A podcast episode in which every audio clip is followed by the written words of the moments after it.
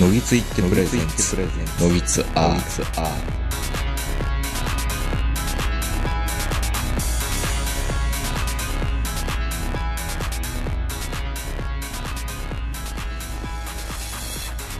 どうも皆さんこんばんは、東横名人です。えー、本日も1月の下旬、えー、東京某所我が家よりお届けしております。お相手するのは私、東横名人と、今日もゲストでこのお二人に来ていただいています。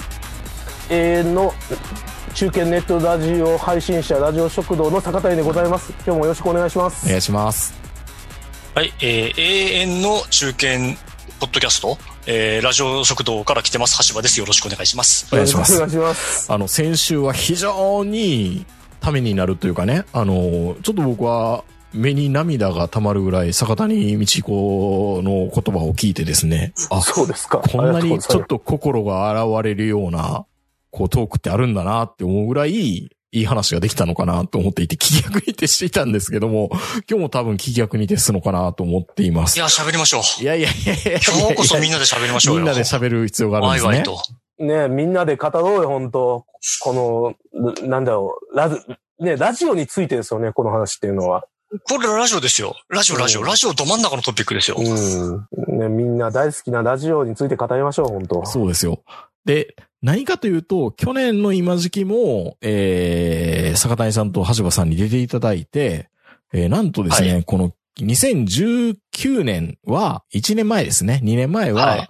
ラジオに変革があった年だと。それは一つはサイキック青年団の復活、一時、一日だけの復活と、あとは小森、小森まみねの復活だったっていうところで、小森まなみさんの話をずっとしてたんですよね。はいそうですねそうなんです。よ。で、今回もですね、橋場さんが MBA、橋場がまたレジュメを作ってきてきていただいてですね、ノギツアール、小物にまなみと小物にまなみと小物にまなみシーズン2っていうタイトルで、シーズン2ほんまやついとる？ラジオ食堂シーズン2とか孤独のグルメシーズン今 ?6? 7? 8? 9? シーズンえ 9? ー孤独のグミを忘れました すごい8ぐらい6、言ってんちゃうか6、な8ぐらいやってるのか8ぐならいまで言ってるんですけど、なんとシーズンうん2が来てですね、そうですね。うんあの、1年に1回、ラジオ食堂のためにも全く作ったことのないレジュメをそうで、すよね。このノゲツアルには必ず作る本っていう当にありがたいのが僕の話ですよ。本当に。年間行事のようになってまいりました。いやいやありがたいと思ってる本当に思ってますよ。だって、なんだかんだで好みな、学びで検索で引っかかる人っているんでね。あ、でもそれはラジオ、ラジオが好きな。人っていうことは間違いないんで、少なくともラジオ食堂とか、無ギツの方に誘引してくれる可能性はゼロではないんですよ。フックになるかもしれないと。お仲間意識は多分あると思うんで、そうですね。ラザウォークよりはフックになるんじゃないでしょう全然ラザウォークあれだけ言ってても何も反応ないんですよ、ラザウォークから。山梨県民にラジリスナーはいないのかっていうね。言い続けてるのに、ラザウォークからだって、やってるんですからね。こ、コモディマナミファンはいますもんね。ノギツリスナーにも、ラジオ食堂リスナーにも。います現にいますから、目の前に。います。絶対いますよ。いると思う。僕が観測してる範囲でも何人かいますからね。ねだから、うんうん。ノギツリスナーかつね、ラジオか、えーラジオ食堂リスナーかつコムルマナミリスナーいますよ、います、い絶対。ます。いや、かつね、これすごい大事なことなんですけど、はい。あの、今、2021年、あの、令和3年でしたっけ？令和3年ですよね。あ令和3令和年です。3年のこの時代に、コモディマナミの話聞けるネットラジオは、ここだけ。本当そうですよだけ。本当そうですよ。あ、そうでしょうね。あの、僕以上にこのまみれディグってる人はそうそういないと思いますね。うんあかもしれないですね。うん。はい。本当にあの、マツコの知らない世界に、コロモに学びっていうジャンルがあるんだったら、橋場さんは出れると思います、僕は。可能性が出てきましたね。あの、で、まあね、ちょ、ちょっとまだまだですね。ああの、逆にまだまだってことを痛感した一年でしたね。いやいや、わかんないですよ。あと数字を騙かしてた、騙くらかしてた99人の壁にも出れるかもしれないですよ。あ、90ね、99の壁。9人の壁に。いや、僕全然、小森まなみで東大生に勝つみたいなね。そうあのニュースも最初意味がわかんなくて、ああ、クイズ番組や、うんあれかって言って、99人の壁って聞いた時に僕頭が今こんがらがって、はい。何のこっちゃって感じになりますよねエキ。ストラって、え、エキストラ？え、あれ99人って答える人はエキストラだったの？って。そういういやでも本当あれはびっ今年一番びっくりしたニュースかもしれないですね。はい。ということで、あの、はい橋場さんが一生懸命作っていただいた、こう、レジュメに沿ってですね、えー沿っていくんですが、そうですねちょっと読んでいっていいですか、はいまず1番。あ、どうぞどうぞ。はい。2020年12月当時、橋場は精神を病んでいた。えーちょっといきなり重い話に来てるんですけど、えじゃあいや、給食期間中に国会図書館に行った話っていうところで、なかなかちょっとのっぴきならない話が来てるんですけどああれ、あ、ごめんなさい。2020年12月でやってます？これ。合ってますよ。先月まあ、あ、2019年だ、ごめんなさ19い年。なのね。あびっくりしたし、いや、直近でだったらえらい元気やなと思って。あ、失礼しました。2019 19年ね。失礼。19年、あの、2019年12月っていうのは、あの、要はシーズン1を収録した当時ですね。うんあこの顧問に学びのシーズン1ね。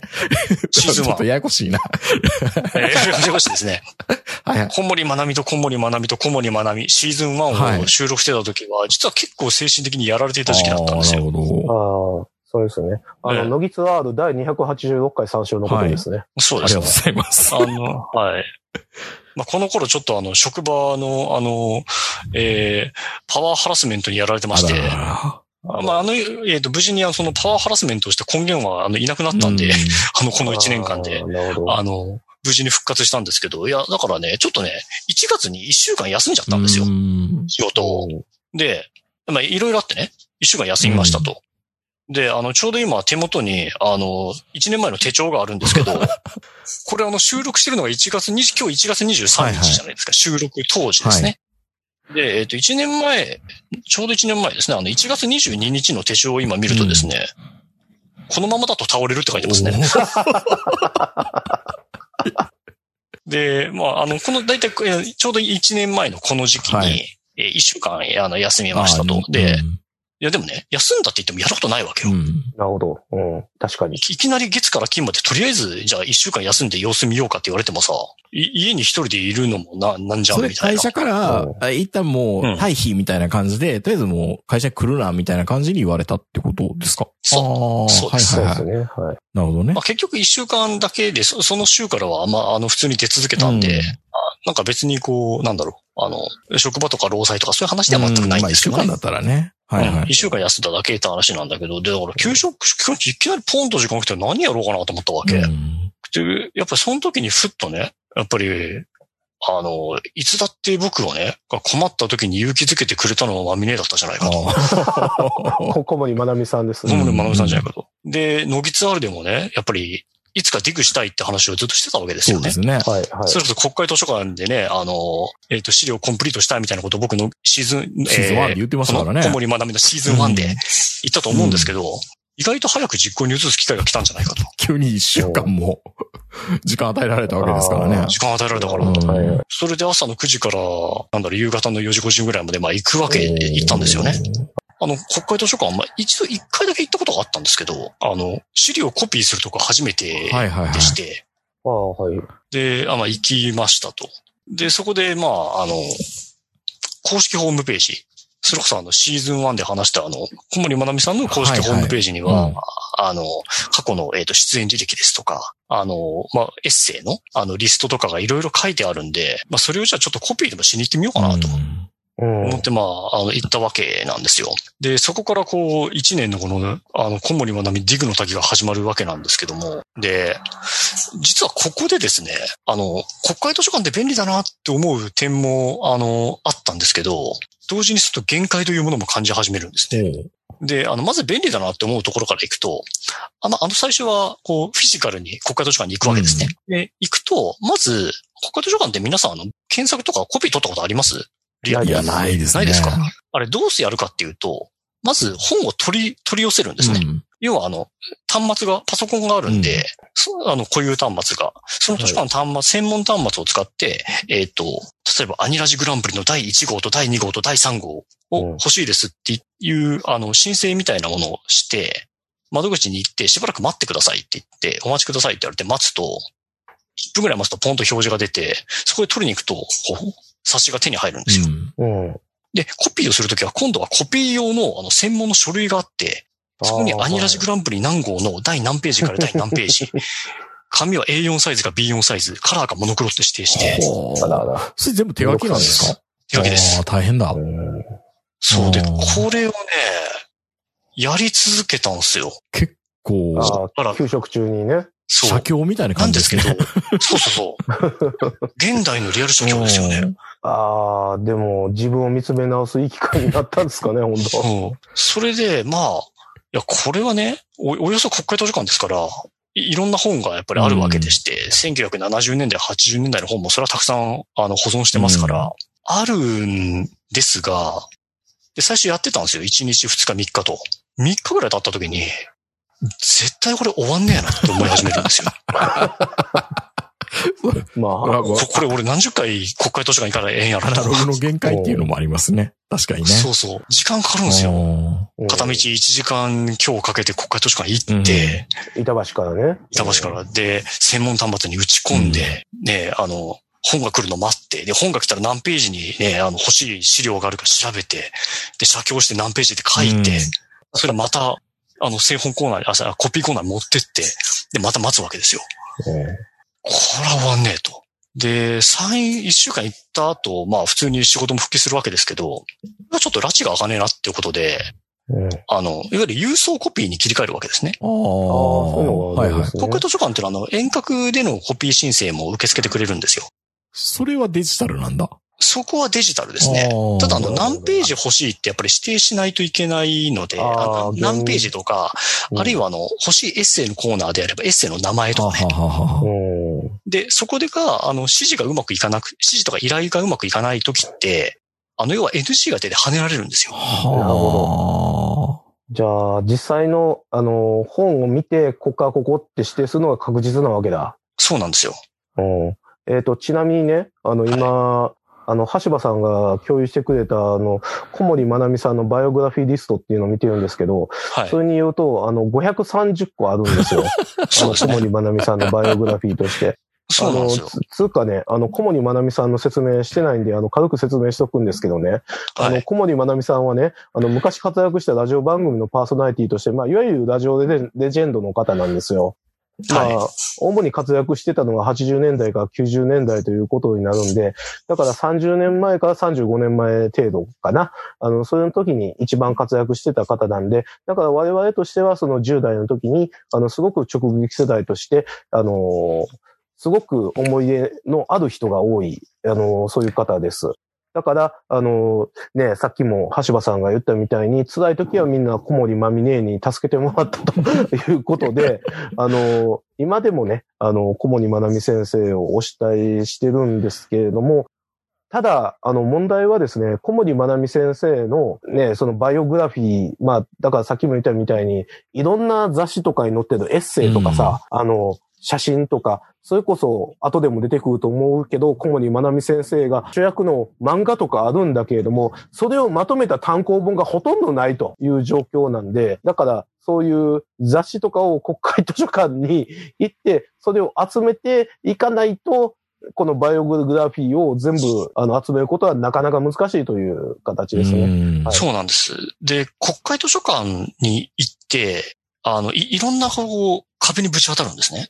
で、第一の壁はやはりその、フィジカルに行こうとすると何十回行っても多分もう間に合わないっていうこと。んで、えっ、と、もう一つは、じゃあ遠隔で、遠隔で取り寄せるとやっぱりメリットもあって、実は国会図書館って施設が3つあるんですよ。ああ、おはいはいはい。あの、東京にある国会図書館と、あと関西館っん。ていう、関西の館と書いて関西館ですね。関西の国会図書館もあるんですよ。え、そうなんですか？知らなかった。はい。あと、東京の国会図書館の隣に、あの、子供図書館というものもあって、へえ。なんで、この3つ合わせて国会図書館のその所蔵なんですね。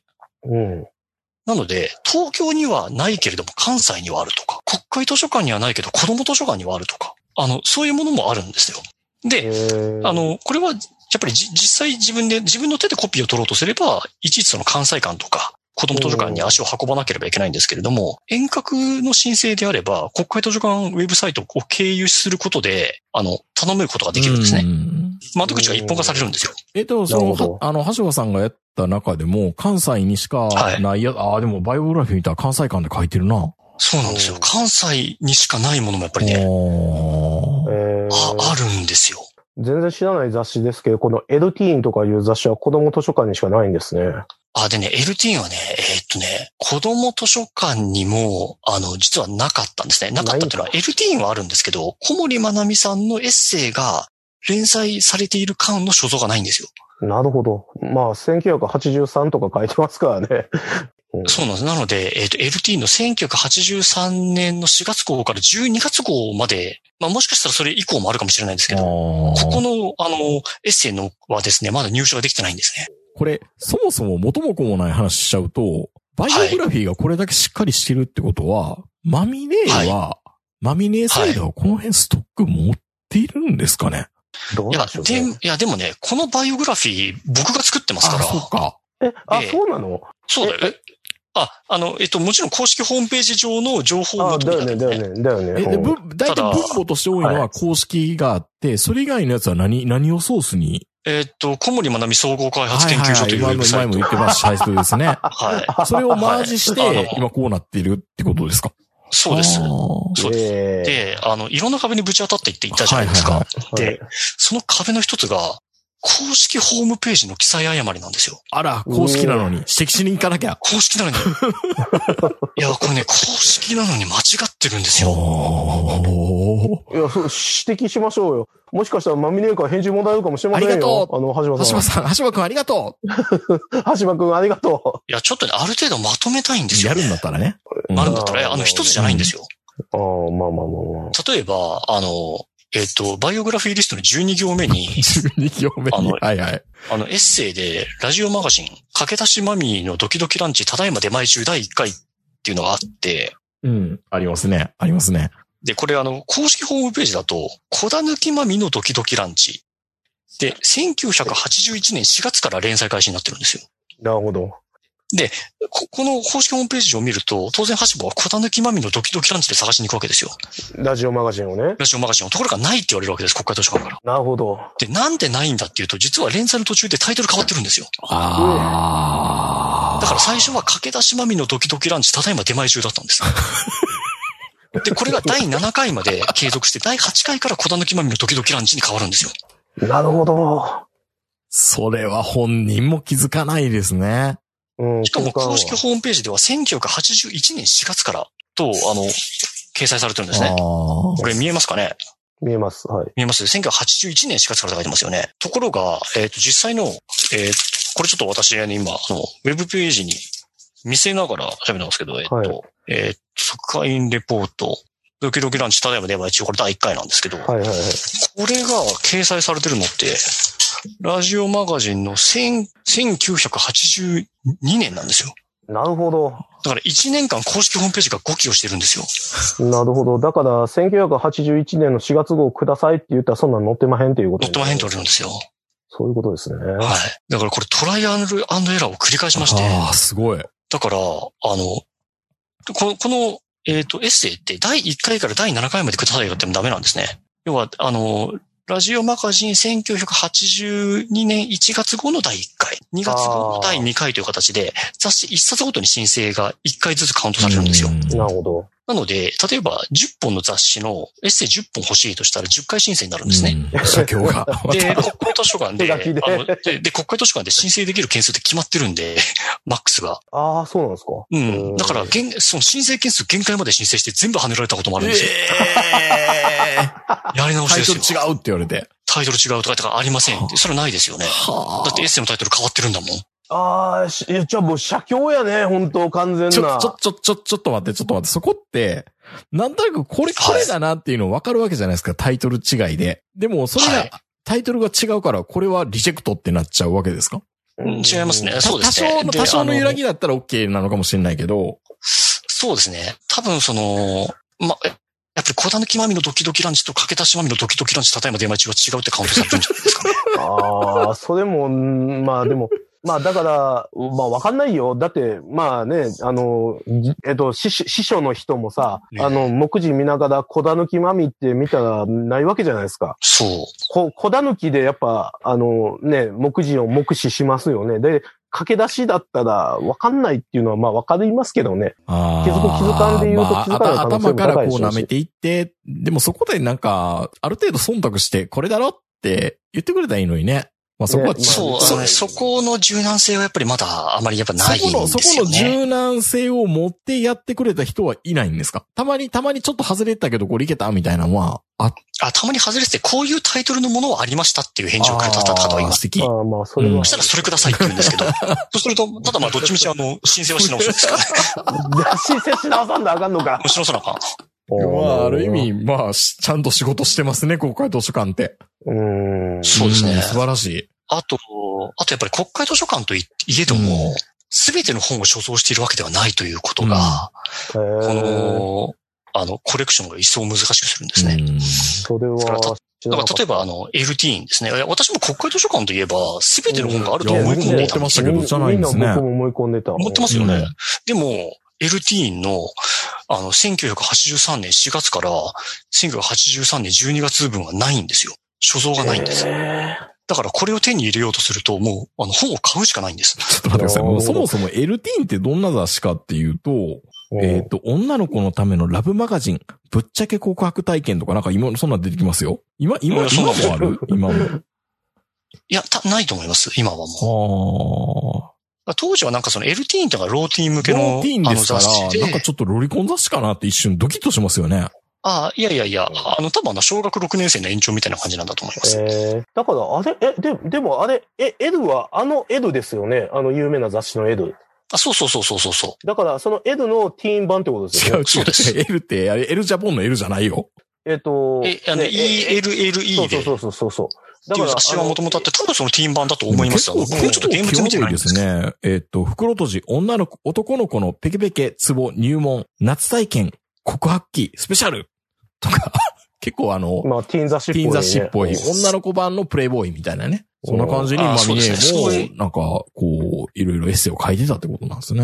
そうなんです。エッセイはね、いろいろ書いてるんですよう。んただやっぱりその、あの、エッセイのな、なのでエッセイの中でも、やっぱりこの号だけ結果、あの、国会図書館に所蔵がありませんっていうものもあるんですよ。それはなんででしょうね。だから、あれでしょう。あの、マミオ姉さんのデ DJ お悩み相談が欲しいやつが国会図書館から、あの、持って逃げたりしたのかな、もしかして。まあ、持ち逃げもあると思いますね。あと、やっぱりこれってあの、出版社うんが自主的に、あの、寄贈しなければいけないというシステムなのあであ、、まあそうだろうね。例えばあの、倒産してしまった会社のものとかないんですよ。ああ、そっか、そういうのもあるか。うん。だからね、えっとね、ゲーメストンに、えー収録されてるエッセイ、僕まだ確か取れてないんじゃないかな。ああ。申請者あの、潰れちゃったりしたから。潰れましたね、ゲームは。ん。なかなか気の遠くなる話ですね。そうですね。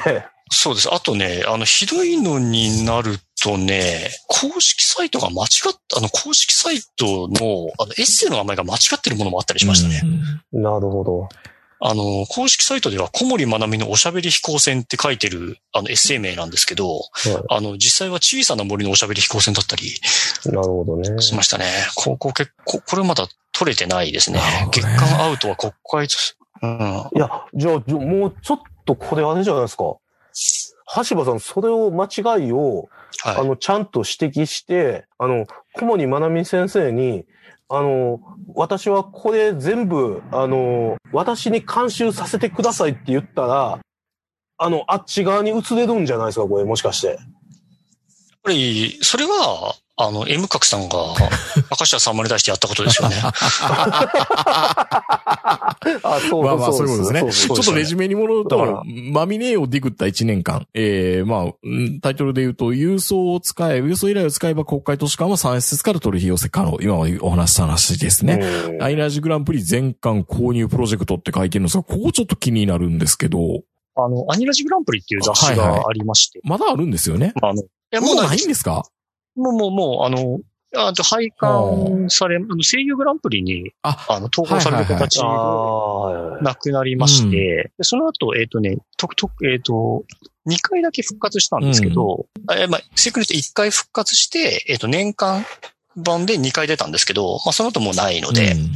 あの、現在は刊行されていない雑誌ということになります。で、あの、アニラジグランプリはやっぱり当時の、えっ、と、小森まなみ先生の出ていた、あの、ラジオのトレンドが、あの、かなり詳しく書いているので、は、あの、コレクション上は結構必須の雑誌なんですが、これがまた国会図書館に全部ないんですはあ、ね。はあはあ、だからこれたまにメルカリとかって書いてたんだ、このリストに。あ、そうです。だから、だからメルカリで買ってるんですよ。はあ。アニラジグランプリを。アニラジグランプリ橋本さん、やっぱりメルペイ、メルペイ使ってるだけあってよかったですね。そうですね。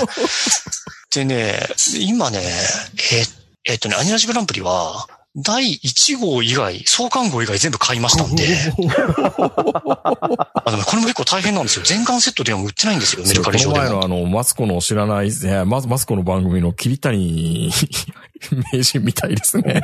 将棋マガジンを全巻コンプリートしてて、一冊だけ抜けて林原直子に仮パクされたやつだって言ってましたけどね。ああ。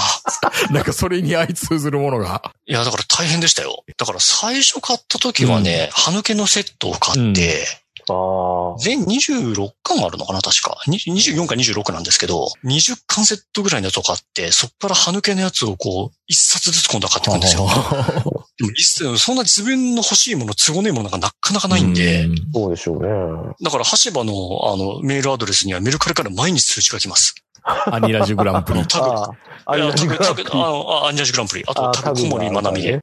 なんか、人歩帳とかに全部沿ってたりせえへんの？こういうのって。ああ、まあ、うんまあでもちょっと今なかなか行きづらいからな。ああ、まあそうだね。うんまあどっかね、神保町とか、あと、中野ブロードウェイとかで、アニラジグランプリ全部揃ってる店とか入ってたけどね。まあ逆に今全部揃っても困んねんけどな。う んまあそうそうだけど。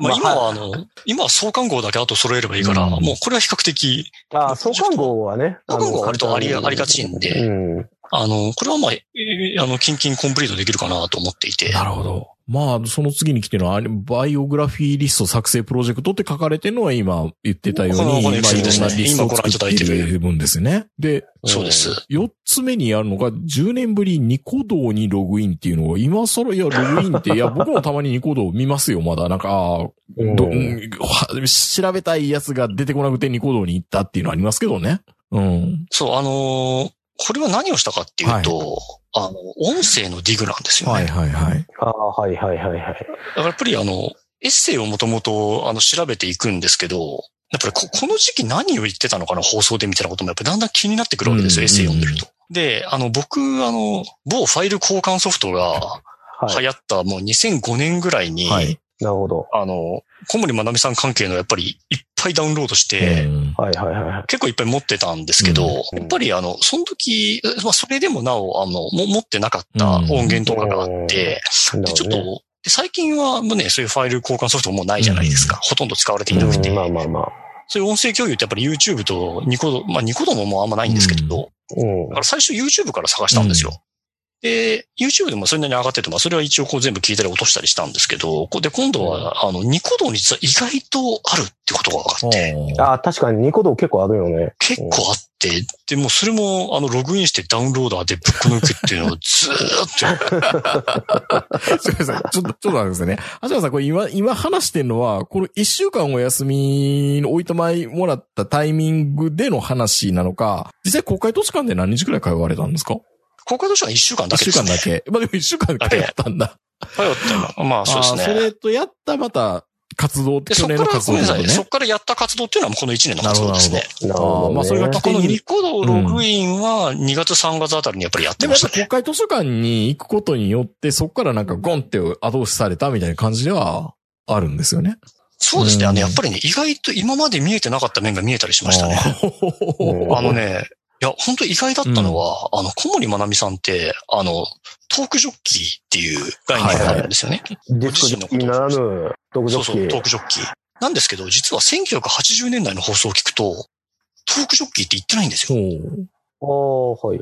で、実はむしろ、あの、洋楽をラジオ番組で積極的に紹介してることさえしてるんですよ。ディスクジョッキー的な動きを。そうで、えって、だからなんかね、あの、イントロクイズ、あイントロクイズじゃないな、えっとね、あの、ラジオ番組で、その、ある洋楽の特徴あの、これこれこう、うんアーティストですとか、なんかシカゴで最近デビューしたアーティストですとか、ロックチューンですとか、曲の特徴を話して、リスナーがその、な、何の曲、誰の何という曲なのかっていうのを応募するコーナーとかやってたりしてたんですよ。ん。だからむしろ、ろ DJ に近いことをやろうとしていた時期が彼女にはあったっていうことが実は初めて分かったんですね。それ何年ぐらいですか？えっとね、これ意外と長いですね。1900、あのね、1980年代前半から後半のあーなるほど近い時期までやってたと思います。で、あの、今、バイオグラフィーリストをお持ちかと思うんですけど、はい。そこの97行目はい。から、あの、ビデオ評論っていうはいはいはい。雑誌が出てるあーこれ、でこれ何かっていうと、ビデオ評論で、まあ当時のその、まあビビデオですね、VHS の、はいあの、ひ評論の雑誌なんですけど、はい。これってあの、レコードとかカセットテープの評論もされていて、商用音楽ですね。うん。ここで、あの、CD、あ、しまあ CD とは言いませんね。あの、アルバムのレビュー記事をね、ずーっと彼女実は書いてるんですよ。ええわからん、まあ、だから、我々からすると、なんか、マミ、マミネの下積み時代って感じがしちゃうよね。なんか、下積みとはちょっと違うかな。あ、なんか、えっ、と、ビデオソフトですね。だから、あの、ライブビデオですね。あだって、あの、この雑誌名、週刊 FM ってなってあ。るもんね。はいはいはい。ぼ僕ら、あの、小森まなみさん FM 出てるイメージあんまないじゃないですか、そもそも。あの、あそうあた短波か AM っていう、そういう。短波ね。短波が AM ですね。あそうそうそう。だからね、あの、音楽の友社から出ている週刊 FM っていう雑誌のビデオ評論っていうごめんなさい、コーナー名ですね。で、ここで、えっ、と、ビデオソフトっていうコーナーがあって、で、あの、そこで、あの、ビデオの紹介記事を書いてるんですけど、実はこれね、コウモリまなみと一緒に、あの、神谷明、あの、はい北斗の剣の、はいケンシロウやってた、いあの人も書いてるんですよ。うんなるほど。だから、当時は声優枠だったっていうことか。当時は声優という概念もほとんどなかったから、うーん、そっか。音楽、だからまあ、どっちかというと DJ に近かっただからんじゃない？ディスクジョッキーだったんだうんね、当時。そう、だから、実はマミネにはディスクジョッキーをややろうとしていたというか、活動していた時期があるのではないかというのは今の私の仮説で、仮いやいや、説って。本人聞いたらわかるんでしょうけどね。聞きがないけど。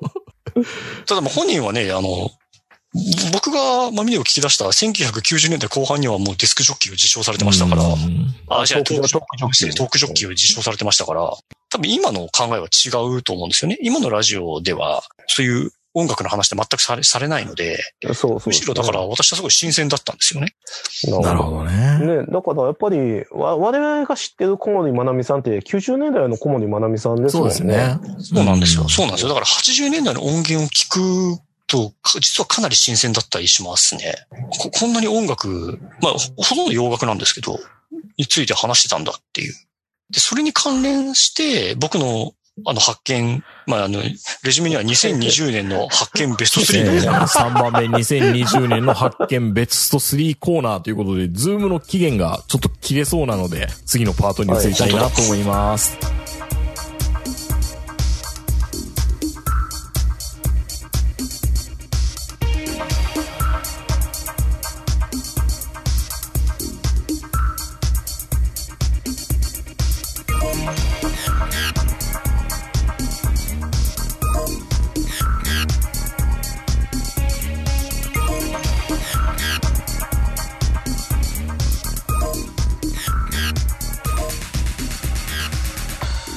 まあ、レジュメの3番目なんですけど、3番目、2020年の発見ベスト3のコーナーって書かれているんですが、これ3位、2位、1位ってあるんですけど、はい。はい。あの、まあ、3位から言いますとですね、あの、マミのドキドキナイトという番組がございます。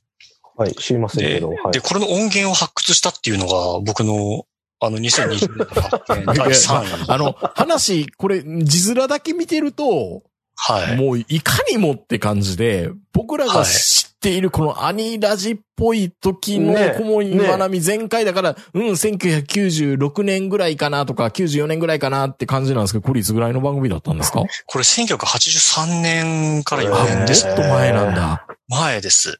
で、これを見つけたっていうのはかなり大きいですこれ、ね。もう本当にびっくりするぐらい、ドストレートなタイトルですよね。そうですね。ドキドキナイトでしょ？マミのドキドキナイトナイトでしょ？まあでも1980年代前半とか70年代後半とかまあまあまあまあこんなタイトルだったと思うんですようね。ん。まあ確かにね。だからこれより前になるともう短波時代になりますんで、短波時代の音源まだ見つけられてないんですけど。これちなみにどこの放送局のやつだったんですか？えーっとね、大阪、えーっと、毎日放送？えーっとね、前うん。多分 MBS だったと思います。ああ。AM なんですね。あ、いやいや、もちろん AM ですね。AM はこれです。は全然ディグれなかったもんなんですか？えーっと、そうですね。これもニコ動で見つけたんですよ。なんでもあるな。うん。だからあの、ファイルこう共有ソフトで、自体には全く出回ってなかったものですね。えだから、に、だから、2005年から2010年ぐらいの間に多分、ニコトにアップされたものかと思われますね。あ、あの、今わかりました。マミのドキドキナイトラジオ大阪ですね。あ、大丈夫ですか？ごめんなさい。あ、あの、公式ページに書いています。あの、ラジオ大阪ということはやっぱり AM は AM ですうね。ん。いや、まあ、間違いなく AM ですね。あの、札幌一番がスポンサーっていうですね、ええ産業食品。産業食品。品。だから、あの、放送の合間に、あの、札幌一番ホタテ味の CM が流れたり、いや、でもこれって、橋場さんの中では、このん雑誌関係は、なんかうん分母が明確になって、消し込みができるじゃないですか。うん。この、ラジオ放送の音音源は無理ですね無理でしょ？うんだって、どこの回が放送されたかもわかんないし。そうですね。あの、音源を全部コンプリートするってのはもう鼻から無理だと思ってます。ああ、そこはそうなんですね。いや、でもそれやろうとすると、あの、えっ、と、マミのラジカルコミュニケーションだけで25年かな？ありますんで。あそれはもう絶対無理なんですよ。ただ、そのあの、うん番組番組だけでもコンプリートできるとすっごくファンとしてやっぱり。ああ、そうですこういう、ね。かなとはこういう思いますね体の番組だったんだってことが分かるとってことですもんね。そうです。これ、83年で言うと、橋場さんは、まだ3歳3ですね歳ぐらいですよね。3歳ですね。はあ、感慨深いなで、このマミの時々ないと聞いてると、あの、なんか YMO のレコードの話とかしてるんですよ。はいはい。まあ、その辺ですからね。だからやっぱり音楽の話がトークの半分ぐらい占めてて、うんなるほど。逆にあの、マミネートも呼ばれてないですし、その人生相談みたいなことも全然ないんですよね。リスナーとの年齢が多分かなり近かったというのもありますし、うん下手すればリスナーの方が年上だったってことも多々当時はあったと思うので、リスナーとの距離の取り方も全然違うし、あの、会話の題材も違うんですね。なるほど。だから発見ですね、そこはね。これは結構でかい発見でしたね。はい。3位がマミーのドキドキナイト発音源発掘。2位が、今言われてた国会図書館の限界っていうのはまさにその、まあ、写経法の苦労のそうですね。まあ、あの、空振りとってとこですよね写経、まあ、写経はまだしも、やっぱりあの、うん本全部揃ってねえっていう。ああ。アニラジグランプリすら自分で買わなきゃいけないのかみたいなですね。なるほどあと声優グランプリも全然ないので、サボってるんかな？ああの声優グランプリに連載されていた、あの、マミのドキドキキッチン、あ、ごめんなさい、マミのドお、キッチン。お、お、お、おしゃおしゃべりキッチンでおしゃべりキッチン、おしゃべりキッチン失礼。おしゃべりキッチンも、あの、国会図書館では揃えられないので、す。これもメルカリで、あの、小森まなみ切り抜き、全96ページっていうのを買いまして、そんなやつ。いや、ちょっと待ってくださいよ。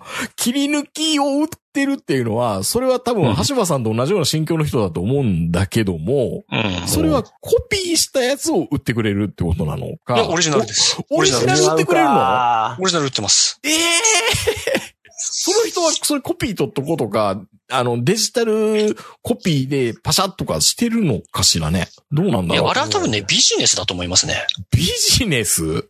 なるほど。あだから、あうの、ん。小森まなみ切り抜きとか、あの、他の高橋直澄切り抜きとか、あの、声優ごとの切り抜きをいっぱい売ってる人っているんですよ。ああ。セドディア、そういうことか。それはあり得るなうん、あれはそういうことやと思うな。そんな、そんな、そんな売り方があるのか。あ今ちょっと手元にないんですけど、あのはいはいはい。僕、僕の部屋今めっちゃ小森まなみのファイルいっぱいあるんで、困ってるんですけど、知るの置き場所がなくてなる。ほどね。いやいや。ただやっぱりで切り抜きなんで、はいうんあの、全部、コンプリートしてないんですよね。うんだからそれもやっぱり歯抜けになっちゃってますそれはし、、それは、はいいつっていう、その、レコードは書いてくれてるんですか？いつっていう日付とかは？いや、いや、ないです。だからそれも、あの、自分で、あの、照合していかないといけないので、あで、あの、公式ホームページの記載がまた誤っていたりするものですから、はい。あの、最終的にはいくつか、あの、声優グランプリの現物を見て、あの、ここの号、だ例えば第15号は、あの、うん。だ何年何月とか、うん。そういうのはちょっと消し込んでいかないといけないんですよね。すっごいな。ええなすごいななのではいなので、えっと、バイオグラフィーリストの295行目をちょっと見ていただくと、その小森まなみのおしゃべりキッチン第1回、これが、あの、公式ホームページでは2001年1月連載開始って書いてるんですけど、辻褄がどうしても合わないんですよ。なるほど。で、で僕の見出しだと2000年の10月連載開始なんじゃないかと思うんですけど、これもちょっと、あの、これを確かめる方法としてはもう、声優グランプリの2000年10月号を手にするしかないので、なるほど。その機会をちょっと伺うしかないんですね。研究者ってこんなんなんだろうな。あんまり身近にいないけど。いやーもう考古学の世界ですね、もう完全に。だからちょっとね、次々とこう押し寄せる難題に、くじけそうになりながらちょっとずつやってるっていうのが今の現状ですねなるほ。ど。うん第2位が国会図書館の見解。第1位がレジュメ上非公開ってなってるので、ちょっと思わせぶりだったんですけど。いやちょっとね、これ言わない方がいいと思うんで、見せますね。はい。見えます？あこれすごくないですか？あこれは時代だなええこれ、これダメでしょ？ダメ、アウトアウト。でも昔このね、れ今の、これ今漫画のコンプラやったら完璧アウトでしょ？昔の漫画家でもこういうことやってましたからね。あ、あったねそうで。すか。あの、鳥山明先生の、あの、わかるっていうねはこちらですよね。あの、あの、鳥山明の住所がバーンで載ってる。うん。だからこれは、あの、もうどの雑誌のどの、あの、号だったかとか言いませんけど、これは、は 橋場さん気になるから、登記簿調べたいですね。いやーね、だからそういうこともできちゃうじゃないでか。ですきちゃうわけですからね。えーあの、さっき、あの、橋場がこちらに見せてくれたのは、あの、雑誌にですね、小森まなみさんの免許証のコピーが載ってたっていう。しかも何のマスキングもないっていうね。すあー、あれはすごいな。あ、じゃあ、でも、これすげえ重要ですよね。だって、小森まなみさんは年齢非公開っていうのが、あの、我々にとってはもうずっと常識だったわけなんエビで、デンスがそうね。、そう、覆ったんですよ。うん覆りましたね、もう。そう。生年月日明確に書いてますから、完ね。全にこれ、ウィキペディアでは絶対、ね、ウィキ、あのね、ウィキペディアね、生年月日ね、昔書かれてたんですけど、今消されてると思います。ああ。誰かが消して誰か消しましたね、あれ。でもこれの重要書類っていうか、一次資料として今、橋場さんは手元にね、持たれてるわけですからね。そうですね。うんちなみに、この一次資料は、あの、公式ホームページには記載がないことになってますんで、なるほど。あこれ言えないな。あの、意図的に消したのか、僕は多分、多分そうじゃないと思うんですけど、たまたま？多分ね、あの、多分ね、あの、認識してないだけだと思います。なるほど。あの、ホームページの作り手が。おそらくね。これは今、うん、すごいや。だからこれたまたま見つけたんですよ。おー、これはいろいろありますね。こ小森まなみ学会にとっては、重の。大な発見ですね。ちなみに、あの、今見せたページの下には、小森まなみさんの、あの、結構重要なパートナーであるミンキーヤスさんの免許証を思い思いっきり載ってました。これはびっくりしましたね。あ そうか、すごいな。あちなみにこれ、あの、2020年の坂谷の小森まなみの一番大きな発見は、あの、マミのラジカルコミュニケーションのツイッターがまだ生きてて、ほぼ毎日更新されているということですね。あ、でこれはですね、あの、一昨年あの、一一夜限りの復活を遂げたじゃないですか。はい。その時にできたアカウントですね。ああ、そうでそうなんですね。はで、あの、ミンキーヤスさんがずっとつぶやき続けていて、そうそうそうたまにスタッフがつぶやいて、あと、あと、マミネがあの、ブログを更新されると、その更新情報が出てくるので、そう。ほほぼ毎日、ミンキーヤスさんが何かしらつぶやいてるっていう。そうですよ。え、ミンキーヤスさんの何、何度対戦の話とかすごい、もうみんなファンは、ね、危機として見てましたよね。何ですか何度対戦って。え、ミンキーヤスさんの自宅が物が多すぎて、はい。あの、整理ができないから、あの、何度に、を整理するっていう何度対戦ですね。なかなか、なんか、な、なんとのなんとかみたいな感じでかっこいいですね。あとあのフランスとかイタリアっぽくて。そうそうそう。あとなんか犬、犬をもらってきて、お犬が来るだったから、なんかそんなのもやってましたね。まあまあ、関係ない。あちなみにちょっとあの、この第3位にランク外だったんですけど、はいベスト発見、ベスト3のコーナー。あの、ミンキーヤスさん今図書館でアルバイトされていらっしゃるんですけど、うん。はい。その図書館も特定しました。ああ、それわかるんだ特。定しました。特定しました。はい。怖いな、ネット探偵。偵はい。これ分かってます。なるほど。まあ、だから、会い、だから会いに行くこととか特にしませんけど、特定しました。えーち、ちなみにそれはなぜ特定できたんですか？いや、言いません。あの、放送言え言えないんですね。もう放送だったら言います。言えないんですねまあ別にそんな悪いことしてませんよ。あの、たまたま見つけただけですけどね。はい。で、次のパートに行くと、えー、4番目、えー、小森まなみ版 M 角さんになりたい。M 角さんっていうのは、サンマの、の研究家の人ですよね。明石家さんま評論家ですね。うん、評論家なんだ。あの、はい。あの、最近、あの、著書を出されましたね。まあ、慣れるでしょう。慣れるかもしれませんね。うんなれるなれる。ああの人あの、えっ、と、明石家さんまさんが高校生時代に、あの、県大会に確か決勝かなんかで負けてんだけど、その時のスコアが何対何かとかでイベントやってるから、サッカーの。そっか、あの。それまで2対1が定説だったけど、実は5対0で負けてるんじゃないかとか。ええ明石家さんま学会の重大な発見。重重鎮。い慣れるかもね。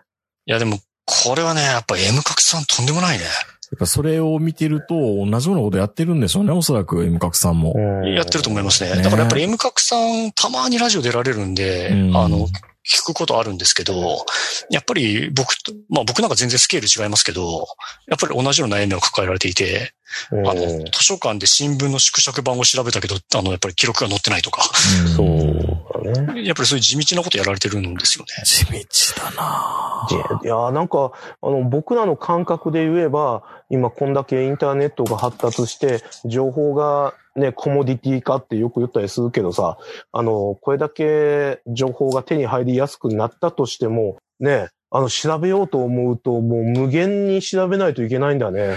うん。そうですね。やっぱりそまの、調べれば調べるだけ疑問も生まれてきたりするので、あうん。だから今日やっぱりあの、まあ、収録ね、あの、呼んでいただくんで、あの、昨日、え、マミネーの、あの、ポップンパジャマエキストラをちょっと聞いてたんですよ。はいはいははい。まあ、ポップンパジャマエキストラってのは1990年代後半にあの、東北地方で放送されていた番組なんですけど、で、実はこれもなんか聞いてると、あの、オープニングの、えっと、イイントロっていうんですかね。が、あの、違ってるっていうのに気づいちゃって、違ってるっていうのははあ放送回によって違うのか。放送回によって違うのか、うんうんどのインターバルによって違うのかわからないんですけど、あの、えっと、僕が、僕の中にある、あの、まあ、見るの印象としては、あの、今日も一日お疲れ様。時計の針が12時を回ったらそこは夢の世界。さあみんなもパジャマに着替えて仲間入り、ポップンパジャマ始まるよ。これで始まるんですけど、はいはいはい。サタデーナイトっていうバージョンがあったり。まあ、ね、うん。まあまあまあ、ありますよね。お疲れ様じゃなくてご苦労様っていうパターンもあったりするんですよ。うん。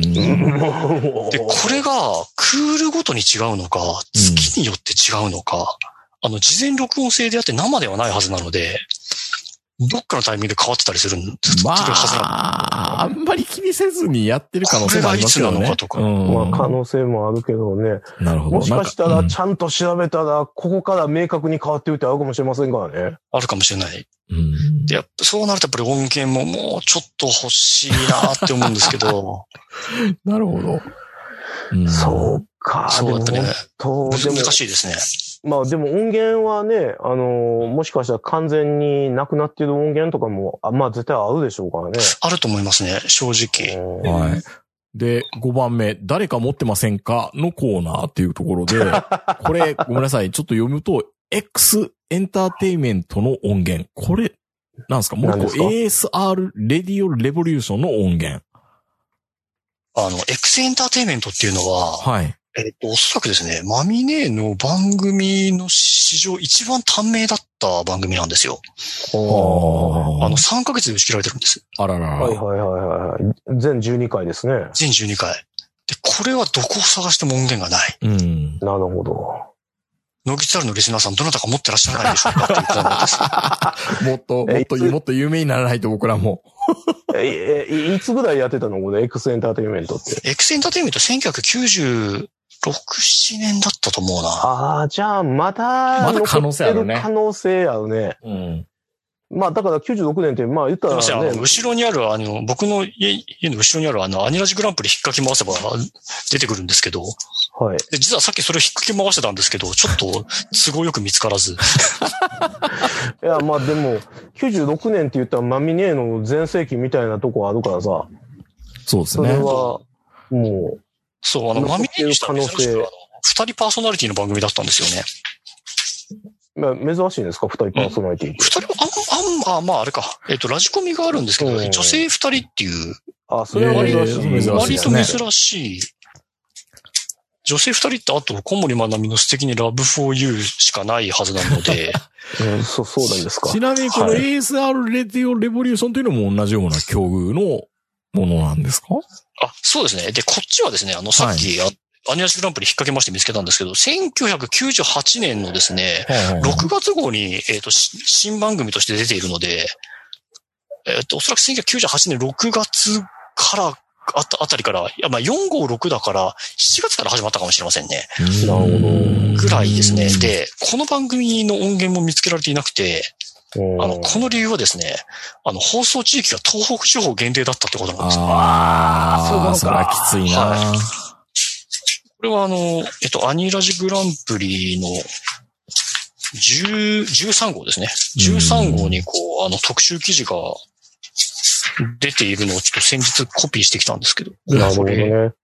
いや、だって、俺からしたら98年って言ったら、橋場も小森まなみ全盛期の時代やから、お前が聞き逃してんじゃねえよって、あの、突っ込もうと思ったら、そういう理屈なんですね。はい。あの、当時は、えっと、橋場北海道いましたんで、これ、キャッチできなかったんですね。そうですね。まあ、だからね、あの、おっさんの繰りことになりますけど、当時はもう、あの、現地にいる人に録音したもらったカセットテープか MD を送ってもらうしか聞く方法なかったですからね。うんそうなんですよ。で、ましてやそれを残しておく方法ってなかなかなかったじゃないですか。うんまあカセットテープを残しておく方法はあったんですけど、うんで、この ASR ラジオレボリューションって番組としては割と短命だったんですよ。っていうのは、あの、うん打ち切りだったんじゃなくて、あの、えっ、と、当時同じく東北放、東北地方で放送されていたあの、小森まなみのポップンパシャマと合体するんですね。あ、はいはいはいあはい。あ。なので、あの、小森まなみのポップンパジャマって、ポップンパジャマ、ポップンパジャマエクストラ、ポップンパジャマレボリューション。このレボリューションの時に合体するんですよ。なるほど。で、この後また、あの、パートナーのナオが抜けて、小森まなみのポップンパジャマ愛に戻って、まあ愛で最後に、に愛で最後まで行くんですけど、だから僕はレボリューション自体は聞いてるんですね。ポップンパジャマレボリューションは、あの、当時大阪でネットされてたんで、私大阪に当時在住してたんで、大阪で聞いてたんですけど、このな ASR ラジオレボリューションは聞いたことがない。はい東北で、あの、ど、どんな放送をしていたのかっていうのはちょっと知りたいですね。あの、なんかね、はいアコースティックで ASR の曲を、あ、ASR ってあのユニット組んでたんですけど、はいはいアコースティックでこう弾き語りとかしてたっぽいんですよ。うーん。あの、ASR っていうのは僕今日初めて知ったんですけど、小森まなみさんと高橋直澄さんのユニットですね。アセンブラレゾリュレボリューションの略ですね。ああ、はい。なるほど。ねえーちなみに、誰か持ってませんかのコーナー、X エンターテインメントの音源、ASR レディオレボリューションの音源。この音源を持たれている方は、ラジオ食堂までご投稿という。あそうですね。あの、橋場、えっ、と、ツイッターであの、アカウントアットマーク8483104、えー MBA 橋場アットマークラジオ食堂という、あの、名前で、ハンドルネームで アカウンいトになってます、りね。ますんで。よろしくお願いしますまあ、でもいいんで、よろいつ、しくお願いします。いつでも DM をいただければ。そうですね。なるほどね。いや、結局すごい壮大な話だったなと思うんですけど、結構、今までの橋場さんのこう、ストックからすると、ものすごくこう、アーカイブの量が増えたんで、物理的なスペースもかなり逼迫してるんじゃないかなって思うんですけど、やばいです。実際どうですか？や、やばいですよね、やっぱりね。あ、なので、あの、うんそ、そういった意味もあって、ほあの、雑誌というのは極力持ちたくなくて、うん。橋場ってもともとあんまり物持ちたくない人間なんですよ。はいはい。なのにね、すごないなのにこんなこと始めてるんで、うん無理があるんですけど、うん。だから、なので、まあ、あの、アニラジグランプリも最終的には国会図書館に寄贈したいと思っていて、おーいやいや、素晴らしい、素晴らしい。うん。あの、該当ページだけ全部カラーコピーしようかなと思って、今、あの、一冊ずつカラーコピーもしてるんですけど、すごいな。全部返したいってなんか、あのー高須クリニックの高須院長が、公室の資産を買い占め、買い占めるっていうか、オークションで買い、え落札して、宮内庁に返すみたいな。おーなるほど。近いですね。ええ話やええ話や、ええ話や、それは。いやー、でもこれ、これ、俺、お、奥さんまた聞くんですけど、はい。奥様は結構この活動って、認知され出してきてます？いや、あの、ほぼ喋ってないです。ああ、じゃあよかった。うわい聞きたくなかった、そんな話。いやいあの、国会図、あの、こ国会図書館もだんまり行きました。あんまり言ったうわ聞きたく、聞きたくなかった。いや、でうもわ、これ、あの、なんか僕、この前中の記事で、ファミリーヒストリーの制作してるディレクターの記事を読んだんですけど、はい。はいどっかのタイミングで神がかりのようになんかいろいろ芋づる式で出てくるタイミングがあるんだ、みたいなこと言ってたんですよね。面白いあそうなんですかねっていうのも、この辺やって自分の脳内でこうなんかいろんなニューロンが繋がってほしいですね。うんなんなんか起こるような気がする。なるほどうんね。まあ、ちょっと実際ね、僕もまだ、あの、音源が足りない足りないと言いながら、自分が持っている音源を全部聞くこともできてないんですそうよ、実は。なんですよ。そうなんですよ。これ、これ集めて、橋場さんのこの人生のライ、人生っていうか生活のライフサイクルの中で、この音源を結構1日1回ぐらいな、どっかのタイムで聞いたりはしてるんですか？いや、一日一回では全然聞けてないですね。いや、だって、あの、橋場ってもともと現役のラジオリスナーでもありますから。そうですよね。そうですよね。あの、橋場 KBS 京都大好きなんで、KBS 京都聞くし、最近ちょっと日本放送聞いたりするし、うんあと焼きそばかおるさんのムック本も当然買ってるんで、なるほど。この間なんかラジオ沖縄のアキラキラキラ金曜日聞いてましたし、ラジコプレミアム使いこなしてるな。ラジコプレミアム使う今 A マッソンの両 A 面ちょっと面白いなとか、こんなことやってると、ね今のラジオは比較的聞けるんですけど、やっぱディグができないわけですよ。うんなるほど。だから、で、なんだかね、この間自分が持ってるマミネの、あの、お音源ララジオだけ見たらなんか36時間ぐらい確かあって、ちょっとどうすっかなって思って。36時間だったら聞けますよ。ラジオ食堂聞けますか？全部全部積み上げたら何時間になると思ってるんですか？まあ本当だよ。うんん大変ですよ200時間だ本当に200時う間。ん。まあ確かにそんなもんある大丈夫、それは大。丈夫か？それは大丈夫か 大丈夫。今から僕ら、イニシャル G 時代からノイズまで全部聞けって言われたら結構僕激激しますもん。あそうですね。いや、だから、と、だから、東横名人評論家とか坂本さん評論家はやっぱそれをしなきゃいけないわけですよ。そうなんですよね。もしいるんであれば。多分さ、そのディグが終わったら、じゃあ次はさ、小森まなみさんがゲストに出てる別のラジオのディグもしないといけないからね。そうだね。でね、それも、あのね、ちょいちょい集めてはいい、集めてはっていうか、たまたまに引っかかることはやっぱりあるんですよ。音源を探してると。うんだから、あの、逆手にはわかるかもしれないけど、あの、さすげん、あの、さすがの原石っていう番組が昔東海ラジオであったんだよね。わかりません、すいません。わかんない。あの、原石っていうあの、東海ラジオアナウンサーがやってたラジオ深夜番組があったんですけど、あの、そこに小森ものみがゲスト出演している回があって、それも聞いたりしましたね。なるほどね。いや、俺も、あの、あこの放送の前に調べてたら、林原めぐみのラジオに小森まなみがゲスト出演とかあって、ああ、なんかそんなん見つけた時に、橋場大変やなって思ったと。そうだね。あ、だから、うん、あ、だから、東京ブギーナイトとか、だと思うんだけど、まあ、少なくとも、その、ゲスト出演のあのデータベースは、まあ、まず確実にないわけだから。ないないなうんい、ない。あそう、だからね、本当そこもね、でもかなり難しいね。あと、それこそあの、音楽とかゲームとかも多少あるからね。ああ、それはそうだよね。ああ、まあ CD はほぼ持ってるんだけどさ。でもやっぱりちょっとその CD もコレクションとかもちょっと多少買ったりはしたよ。あの、今年。今年買っ、マミネーのあのシングル CD 買いましたね。6インチ CD。こういうの、こういうのあるよ。すごい。こういうの買いましたね。いやー。そうですねあ、これ結構貴重でしたね。あの、あの雑誌の、雑誌とか特別企画ものの CD ですね。彼女の音源はほぼ全て持ってるんですけど、うんはい。あの雑誌の企画ものの CD っていうのは実は持ってうなかあの、アニラジグランプリの企画の、はいはいはいはい。企画と、ね。えっと、ラジオ大阪の企画。ええここれはちょっと手に入れましたね。これ良かったですね。あのー橋場さんもこれは、もう果てしなく続く小森まなみ坂を登り始めたばかりだからようですね、これ。そうなんですよ。俺はまだまだ登り続けなきゃいけねえからさ。小森まなみ坂を。ネバーエンド。ネバーエンドなんですよ。壮大ですね。まあ少しでもね、あの、こんなバカなことをやってるんだって思ってくださる方がいらっしゃって、まかり間違って X エンターテインメントと ASR レジオレボリューションの音源持ってる方がいらっしゃったら、アットマーク84831044ツイッターアカウントまで DM お願いします。でも、あの、小森まなみさんの声、ちょっと久しぶりに聞きたいですね。あの、やっぱりこうやってコロナで日本全体が沈んでる時期ですからね。うん。あの、ちょっと小森まなみさんの、あの、な、なんでしょうね。ポ、ポ、ポジティブすぎる、あの、メッセージをまだ聞きたくなりますね。だからもう、いやご本人がもうあんまりやりたくないのかもしれないですね。あそこまでやらないってことになると。うんでも、こんだけちゃんとサイトをね、リニューアルして、スマホでも結構最適化されているホームページですよ、うんこれ、公式サイト。そう、だからね、うんだから僕はもう彼女は絶対あの、活動するって思っていたんで、だからこそ一昨年の東海ラジオのあの、1時間だけの放送はその場に行かなかったんですが、今となってはかなり大公開してました、本当だよ。うんいや、やってしまったと。行いやくべーきだったな、それは。やっぱりチャンスの神様は前髪しかないってよく言いますけど、本当だよ本当そうだなって思いますね。いや、本当にお綺麗ですからね、ずっとね。あの、あと、縁起でもないことを言うけどさ、まあ、ご高齢でもあられますんでね。何のことかな？いやいやいやいやいやいや、あんたさっきあの、免許証見てたやんけ。ちょっとよくわかん、な何言ってるかちょっとよくわかんないんですけど。お前は何を言っているんだって感じ。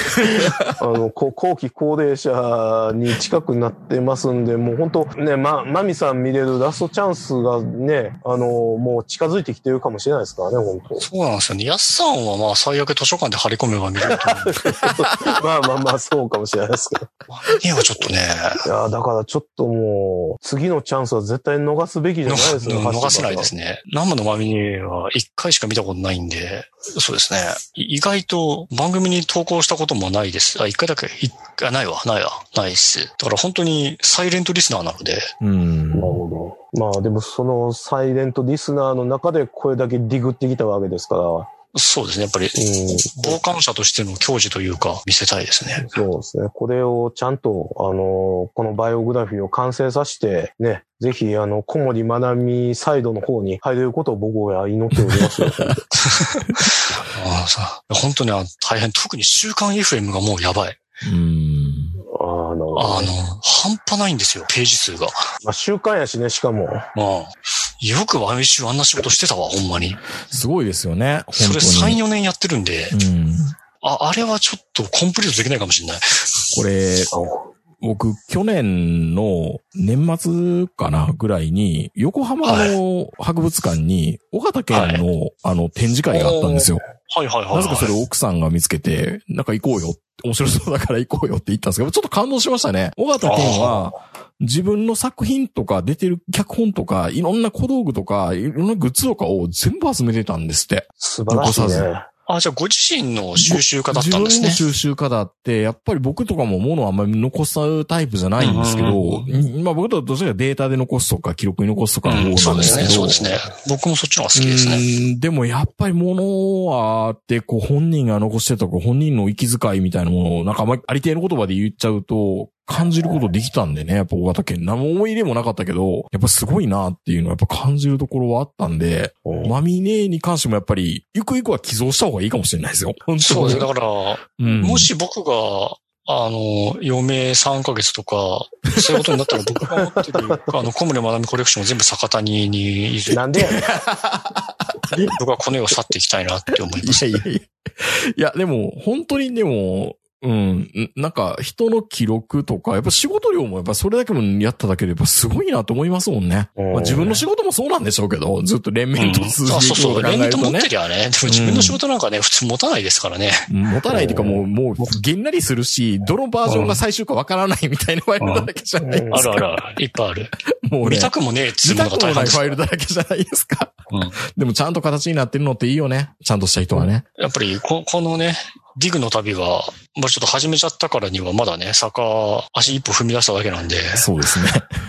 果てしなく続く 果てし果てしなく続くんで、やっぱりやっとやって、やっていこうかな。の で、ちょっと、来来年のね、この時期にまた、あの、シーズン3をお話しできるような活動をまたしていきたいなと、思います。そうですね。うん。いや、僕は本当もう、小森まなみさんの新しい音源が聞きたいです。ね、聞きたいですね。そうですね。聞きたいですね。聞きたいですね。本当に。いや、あのね、あの、ひ、ひちょっと嫌なこと言うけど、うんあのね、橋場にあの、放送前に、小森まなみさんの直近の音源ないって聞かされてさ、うんじゃあまあ、昔の音源でも聞くかって思ってさ、昔の音源聞いたらさ、ごめん、昔の音源きついわ。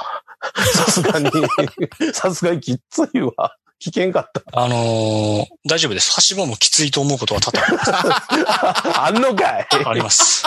やっぱりね、その、本当もうキャラ、キャ、キャ僕の感じでやっぱ、あの、キャラ芸人みたいなもんで、キャラ芸人は一発屋じゃなくて、やっぱり10年、20年やると熟成されたすごい良さが出てくるっていうのはあるけど、僕にとっての小森まなみさんはやっぱそうで、あの、もう30年間、あの、夢プラス努力イコール芸現実だよって言い続けた、その熟成された凄みっていうのが僕にとっての小森まなみさんの魅力だったんで、うん。あの、昔の音源聞いたらきつかった。ちょっときついわ。あの、うん。いや、わかりますよ。まあ、できれば、夢プラス努力イコール現実をいつから言い出したのかっていうのもちょっと特定したいですね。ああーそれは大事ねま、マミのドキドキナイトでは言ってないですから。ああ、そうですね。本でも、覚えてるんかな？いや、覚えてないと思うんですよ。多分。